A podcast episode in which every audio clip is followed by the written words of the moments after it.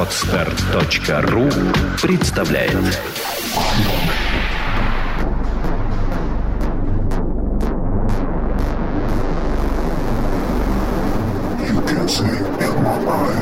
Добрый день, дорогие слушатели. С вами Александра Иванова. И Андрей Капецкий. И сегодня у нас в студии очередной гость, и я очень рада вам представить, дорогие радиослушатели, Михаил Солоницын, основатель студии веб-дизайна Magic Design. Здравствуйте. Добрый день, Александр. Добрый день, Андрей. Добрый день, Михаил. У меня вот к вам не то что вопрос, а подводка к теме, о которой мы сегодня будем разговаривать. Разговаривать мы будем сегодня о психологии отношений между заказчиком и исполнителем разных веб-заказов, реализации каких-то сайтов, landing page, то, что заказчик хочет видеть, и вы, как исполнитель, его должны понять. Вот эта психология, мы сегодня будем о ней говорить. Но в преддверии этого разговора хочу напомнить о был ролик такой, если помните, о том, как человек пришел в ресторан и начал говорить, «Э, вы знаете, вот это фуагра готовится по-другому, а вот это готовится вот так вот. А и вызвали шеф-повара, и он, значит, весь коллектив ресторана стоит, слушает, а человек, значит, а вы кто? Говорит, я инженер. Люди, не имея профессионального образования, но считают, что это должно быть так, имеют право советовать за свои деньги профессионалам. Вот э, это, наверное, самое такое проблематичное в отношении с клиентом. Как вы к этому относитесь? Скажем так, что это не совсем проблема. Дело в том, что это очень важный аспект, э, в принципе, нашей деятельности, взаимоотношения с заказчиком. Наш человек, что... саногенщик, начал с того, что это не проблема. Ну, в общем, да, потому что э, мы, э, основная наша деятельность э, как разработчиков сайтов э, является непосредственно выполнение задач, которые нам ставит заказчик. Другое дело, конечно же, что э, сам заказчик может э, не знать, какие задачи э, нужно э, ему нам поставить, и очень часто приходится советовать э, и внедряться в сам бизнес, внедряться в сам процесс, и э, выполнять немножко большую работу. В этом заключается, наверное, основная такая вот, может быть, сложность дизайн-студии как отдельной э, единицы по производству какой-то части, которая э, служит является э, частью общей вот картины э, продвижения и маркетинга компании в целом в интернет и вообще в целом. Потому что нужно понимать, что сайт, он должен всегда быть в комплексе со всеми остальными средствами продвижения и вписываться и исходить из всех остальных предпосылок предыдущих, которые должны быть разработаны. То есть он никогда не разрабатывается в первом и никогда не служит чем-то отдельным. То есть э, сайт – это не самоцель? А, ни в коем случае. Это, это просто инструмент для бизнеса, который должен быть встроен в механизм так, чтобы правильно выполнять свою функцию. Абсолютно верно. Дело в том, что как раз большое заблуждение многих заказчиков является в том, что многие приходят и заказывают сайт именно как сайт. Может быть, часто очень говорят для того, чтобы, ну, просто нужно, да, в какой-то... Просто, чтобы был сайт. То есть, не понимая цели, на самом деле, его создания. Просто модно. У всех есть, а у меня нет. Это может быть модно, это может быть э, нужно, это может быть какие-то ложные цели, которые э, заказчик может думает, что вот сайт ему поможет э, воплотить. Э, зачастую э, приходится объяснять и рассказывать и выполнять целый комплекс работ. Очень часто, когда к нам приходят только за сайтом, э, мы понимаем, что в принципе нужно построить, выстроить всю маркетинговую стратегию компании, разработать логотип, фирменный стиль, позиционирование и уже из этого этого разрабатывать сайт и все остальные рекламные материалы. Mm-hmm. А вот у меня такой вопрос, так прозвучало очень хорошо о ложных целях. А можно привести какие-то примеры конкретные, вот, когда... Э, что значит ложная цель? Например, бывают заказчики, которые приходят и говорят, нам нужен сайт для того, чтобы э, написать на визитке. Мы делаем визитки, и, собственно, нужно, нужно же написать какой-то домен. Ну, это выдающаяся а, вообще просьба. Для, для чего конкретно, совершенно не понимает. Или э, нам нужен сайт, чтобы продвигаться в интернете. Под словом продвижение, во-первых, все понимают абсолютно разное, и зачастую совершенно не то, и совершенно не так, как это нужно понимать, как это нужно воплощать. Поэтому приходится иногда работать, приходится себя эм, прокачивать в разных абсолютных сферах, что я, собственно, в свое время и сделал, пришел к тому, что нужно быть, чтобы продавать сайты, нужно быть профессионалом во всем. А как вы решаете эту не проблему? То есть а из того, что говорит Миша, я сейчас понимаю, что наш гость Михаил периодически занимается психотерапией, психоанализом с заказчиками, дабы а, они могли наконец сформулировать а проблему, б э, цель, и уже тогда в он предложит путь ее достижения, будучи профессионалом в своем вопросе. Приходят они к нему с одним желанием, а, потом... а выходит с другим желанием. Через психотерапию. Да, я понял. То есть, все-таки это присутствует. Объяснение человеку, что то, что он хочет, не служит его цели. Обязательно, обязательно. И именно э, это ждут от нас большинство, собственно, адекватных заказчиков. Именно если рассматривают нас как профессионалов э, в разработке сайтов, они ждут какого-то решения. И очень часто правильный, так скажем, правильный заказчик, он э, приходит и честно говорит, что я не знаю, что мне нужно. Я не знаю, что мне нужно, но я знаю приблизительно, вот э, у меня есть компания, подскажите. Э, иногда он ставит какие-то цели, может быть, они немножко расплывчатые, иногда не ставит никаких целей, э, но говорит, помогите мне их найти. И тогда получается диалог. Тогда получается диалог, потому что если рассматривать любую, ну, нашу работу как взаимоотношения именно человека с человеком, всегда это действительно прямые взаимоотношения, и здесь работают все те правила, которые работают в отношениях э, в любой другой отрасли. То есть, если мы находим общий язык э, с человеком, если мы находим э, общий язык с заказчиком, получается, естественно, получается хороший проект. Угу. То есть, он слушает нас, мы слушаем его, и, опять же, со своей точки зрения, ни в коем случае не встаем в какую-то позу, и когда заказчик вносит, иногда, может быть, с нашей точки зрения, может показаться, что это глупые какие-то комментарии, вот передвиньте это сюда, передвиньте это сюда, мы никогда не говорим, вот вы не знаете, о чем говорите, слушайте нас. Всегда а, и советуют все профессионалы а, прислушиваться к заказчику, потому что если он что-то говорит, если это адекватный человек, то он всегда это говорит не просто так. У него есть какие-то предпосылки. Если он говорит что-то передвинуть куда-то, то он это говорит почему-то. И наша задача узнать, почему он это говорит, и не, в общем-то, просто следовать его инструкциям, инструкциям, а узнать, э, что за ними скрывается. И тогда, узнав причину, мы поймем, как решить эту задачу. Правильный веб-дизайнер это правильный психолог. Это хороший диагност. Диагност, да, скажем так. Э, с этого начинается веб-дизайн. Итак, э, а что такое, что входит в услуги по веб-дизайну? Вы уже говорили, что приходится логотип придумывать, какую-то идею креативную. Ну, что еще? Это же не просто вот картинка. Безусловно. Вот что это? Расскажите. Дело в том, что э, в последнее время, как таковые дизайн-студии, они сейчас перестают существовать, которые занимаются только, допустим, разработкой веб-сайтов. Непосредственно, конечно же, такие студии есть, а, но они занимаются в основном массовыми задачами, которые не предусматривают как раз э, всего того комплекса маркетингового, а, который необходим э, действительно крупным проектам. То есть это какие-то разовые заказы, может быть, частные клиенты, может быть, конкретно сайты под э, четкую задачу которые не требуют разработки всей концепции. А сейчас все больше обороты набирают именно так называемые digital студии, которые работают в целом в digital среде, то есть в целом в интернете, и а, предоставляют услуги по а, не только по разработке сайтов, но и в целом по разработке, выявлению стратегии присутствия компании в интернете, стратегии ее продвижения в интернете. И они занимаются и разработкой видеороликов, и интернет-рекламой, и э, продвижением в соцсетях, просто продвижением в поисковиках. То есть это целый комплекс услуг, и чем он более комплексный, э, тем... Чем шире, да?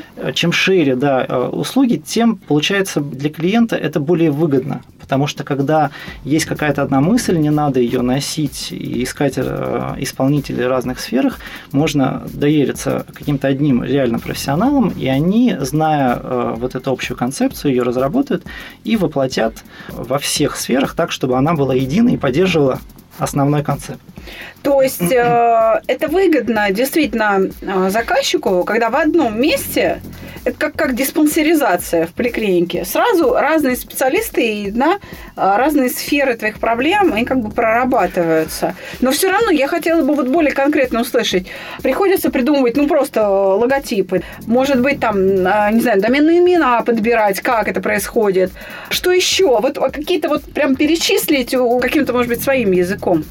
Действительно, самый, наверное, э, распространенный пакет, скажем так, да, да. услуг, которые э, чаще всего э, требуются нашим клиентам, это разработка визуальной идентики, мы, ну, мы mm-hmm. так называем комплекс по разработке логотипа, фирменного стиля и э, правил, скажем так, оформления рекламных материалов. И внедрение этой визуальной идентики уже в э, основные рекламные носители. Это могут быть э, визитки, папки, бланки, э, все, что связано с печатными, с печатной рекламой, печатными материалами и непосредственно интернет. Это сайт, это э, рекламные баннеры, это какие-то баннеры у партнеров, может быть ряд э, различных медиа э, материалов и видеоролик, э, допустим, для соцсетей или для видеосетей различных. То есть это могут быть баннеры, ну то есть в принципе весь комплекс.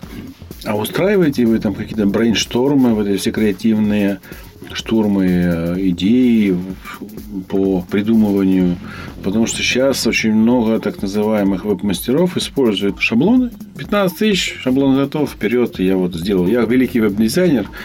Грубо говоря, этот человек называется, насколько я помню, верстальщик. Угу. Он берет с одного сайта шаблон, вставляет в него нужную информацию и продает заказчику как за полноценно выполненный сайт. Я прям не встречал таких откровенных эм, людей, которые выдают На фрилансе полно их. Э, за свои работы. ну, наверное, просто не приходилось сталкиваться. Но действительно такое существует, и это тот подход, от которого мы отказались э, в самом начале э, наших работ. Я себе взял как за принцип не работать с шаблонными решениями. Отчасти, может быть, от этого я очень сильно страдаю, потому что каждый проект для меня это индивидуальный проект. И приходится э, иногда приходилось э, выдумывать, может быть, даже велосипед, но делать это индивидуально. С другой стороны, это позволило нам действительно делать работы, которые всегда выделяются на фоне э, всех остальных конкурентов. И мы это говорим нашему заказчику, что вы получите действительно такую работу. И позволило нам занимать какие-то, входить в шорт-листы на российских конкурсах и на международных конкурсах печататься, в ведущих дизайн-журналах российских. А в каких пере, перечислите? Очень любопытно. Э, индекс дизайн, к сожалению, вот он несколько лет уже перестал существовать. В свое время это был ведущий журнал, по дизайну в целом России.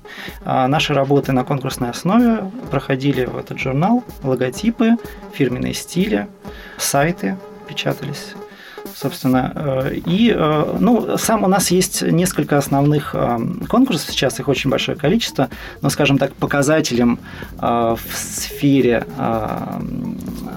значимости, скажем так, достижений в дизайн-среде. Это Московский международный фестиваль рекламы и фестиваль EDCR Awards.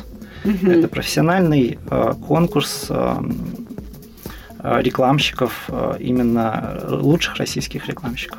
Мы попадали, собственно, и там, и там в список лучших работ. Пока призовые места еще первое, третье не занимали, но я думаю, что все еще впереди. А мы можем вам в этом помочь. У нас есть специалист по креативу. Победитель как раз тех самых рекламных конкурсов, в которых вы еще пока не были победителями. Елена Кеслер, которая обещала с нами здесь на подкастах делиться своей системой креатив по полочкам. Если вам это интересно, то мы будем вести эту рубрику специально для Magic Design Lab. А можно Отлично. сделать, чтобы Михаил был участником обсуждений, потому что он более приближен к заказчику скажем так. И мы можем это все вместе здесь вчетвером обсуждать да. в нашей студии. Так что, если вам любопытно, мы готовы вас в этом поддержать. А для нас это будет такой эксперимент. Да, да, согласен. Я еще хочу сказать, что Александра с Еленой Кеслер запускает программу, которая называется «Я бренд». Это очень креативная и крутая программа по воспитанию в ребенке индивидуальности с точки зрения того, как себя определять в этой жизни. Это очень круто, это очень свежо, и это очень нестандартно. То есть ребенок будет чувствовать себя всегда не выше всех и не круче всех, а он будет ощущать себя каким-то совершенством, но при этом не выпячивать это как мажор. Он будет таким очень... Но ну, иде- может быть, э, идея программы «Я бренд» э, вообще родилась, исходя из того, что то, что у нас на фасаде и то, что внутри, оно, как правило, не совпадает. Очень важно, чтобы наш фасад, то, как мы преподносим себя другим людям, отражало именно наш реальный внутренний мир. Вот, собственно, как совместить эти две реальности с учетом, с помощью не просто психолога, а с применением некоторых креативных технологий. Вот э, на это направлена наша новая программа «Я бренд». Мы ее сейчас формируем. Скоро на одном из форумов образовательных э, будет презентация, представление Можно назвать его, это Форум а, Лимут называется. Да, Лимут – это еврейский э, форум в Московской области, в пансионате Клязьма. И можно туда прийти. Я хотела у Миши спросить. Да. Михаил, а с чем связан, то есть как пришло решение а, отказаться от шаблонных решений, от заготовок? Дело в том, что когда мы начинали, э, я начинал заниматься веб-дизайном, это было очень давно, еще в 98 году в далеком. Угу. Тогда шаблонов в принципе практически не существовало, их было очень мало. А, и я как эм, человек без дизайн-образования, как многие в то время дизайнеры-самоучки, очень э, мне, мне приходилось э, каждому проекту приходилось прямо э, действительно подходить индивидуально. Я не знал каких-то правил, тогда было очень мало литературы, и только мое собственное чувство вкуса, мое стремление к перфекционизму, которое на том, на том этапе мне очень здорово помогало, позволяло мне, собственно, выполнять работы на очень хорошем профессиональном уровне. И эта структура работы настолько стала мне интересна, потому что именно она позволила мне развиваться в творческом плане и позволила себя найти как э, профессионала именно в плане дизайна и найти свою миссию. То есть именно тогда я сформулировал э, для себя общую миссию, э, наверное, свою жизненную, и до сих пор ей следую. Вот То есть это глубинное принципам. такое душевное какое-то переживание. Это работа не просто часть жизни и заработок, это в определенном смысле то, что дает смысл самой жизни, да? Безусловно. Я начал этим заниматься и занимаюсь до сих пор только благодаря тому, что э, я это выбрал как, скажем так, миссию в своей жизни. Потому что очень много э, было, скажем так, предложений. И дело в том, что я родился в семье фокусника, и все пророчили мне продолжение династии, но я, скажем так, сломал ну, может, Мечты, в, хорош... да? в хорошем смысле этого слова, да, это направление, и пошел по своему пути, нисколечки об этом не жалею, потому что папа меня понял, потому что сам, в свою очередь, пошел тоже сломав династию военных в своей семье. Я нашел свой путь и э, с успехом, мне кажется, с успехом им занимаюсь. Я открою маленькую тайну уже на 60 каком-то выпуске нашего подкаста, что все наши гости – это, в общем-то, участники проекта «Чувство покоя». И Михаил не является исключением, он тоже участвовал в этом проекте и прошел уроки с Александрой. Я хочу спросить, повлияло ли это на взгляд на мир и изменилось ли что-то после того, как вы вот с чувством покоя познакомились? Да, безусловно. Э, это, скажем так, возродило во мне то э, желание к созиданию, к творению, которое я не испытывал уже очень-очень давно. То есть э, у меня были разные взлеты и падения, мы существуем как э, компания очень давно, и, естественно, на этом пути были разные этапы, и были очень сложности. Вот последний этап до того, как я пришел в проект, был достаточно сложным. Был определенный кризис, нам пришлось отказаться от офисов, поменять полностью команду, и благодаря проекту благодаря чувству покоя во мне просто как будто бы взорвался фонтан энергии. То есть это безумная работоспособность, безумное желание жить, творить и двигаться вперед. То, что, возможно, как на какой-то срок во мне угасло, возродилось вновь. Ну что ж, я желаю вам больших творческих успехов, хороших, понятливых заказчиков. Мы их будем воспитывать для вас. Да, потому что у нас есть стараться. по этому поводу отдельная э, услуга, которую мы, общем, занимаемся, называется она бизнес-тюнинг. То есть мы приводим в порядок головы заказчиков, которые потом становятся адекватными, и вам с ними приятно работать. Это, это мечта, это мечта. Да, так что, заказчик. Э, как говорили мои э, далекие молодые годы, творческих узбеков вам. И всего самого хорошего. С вами была Александра Иванова. Андрей Капецкий. И Михаил Солоницын. Записывались мы в студии Владимира Нелюбина и его коллектива Moscow News. За пультом у нас Василий Пеньков. До новых встреч. До свидания. До свидания.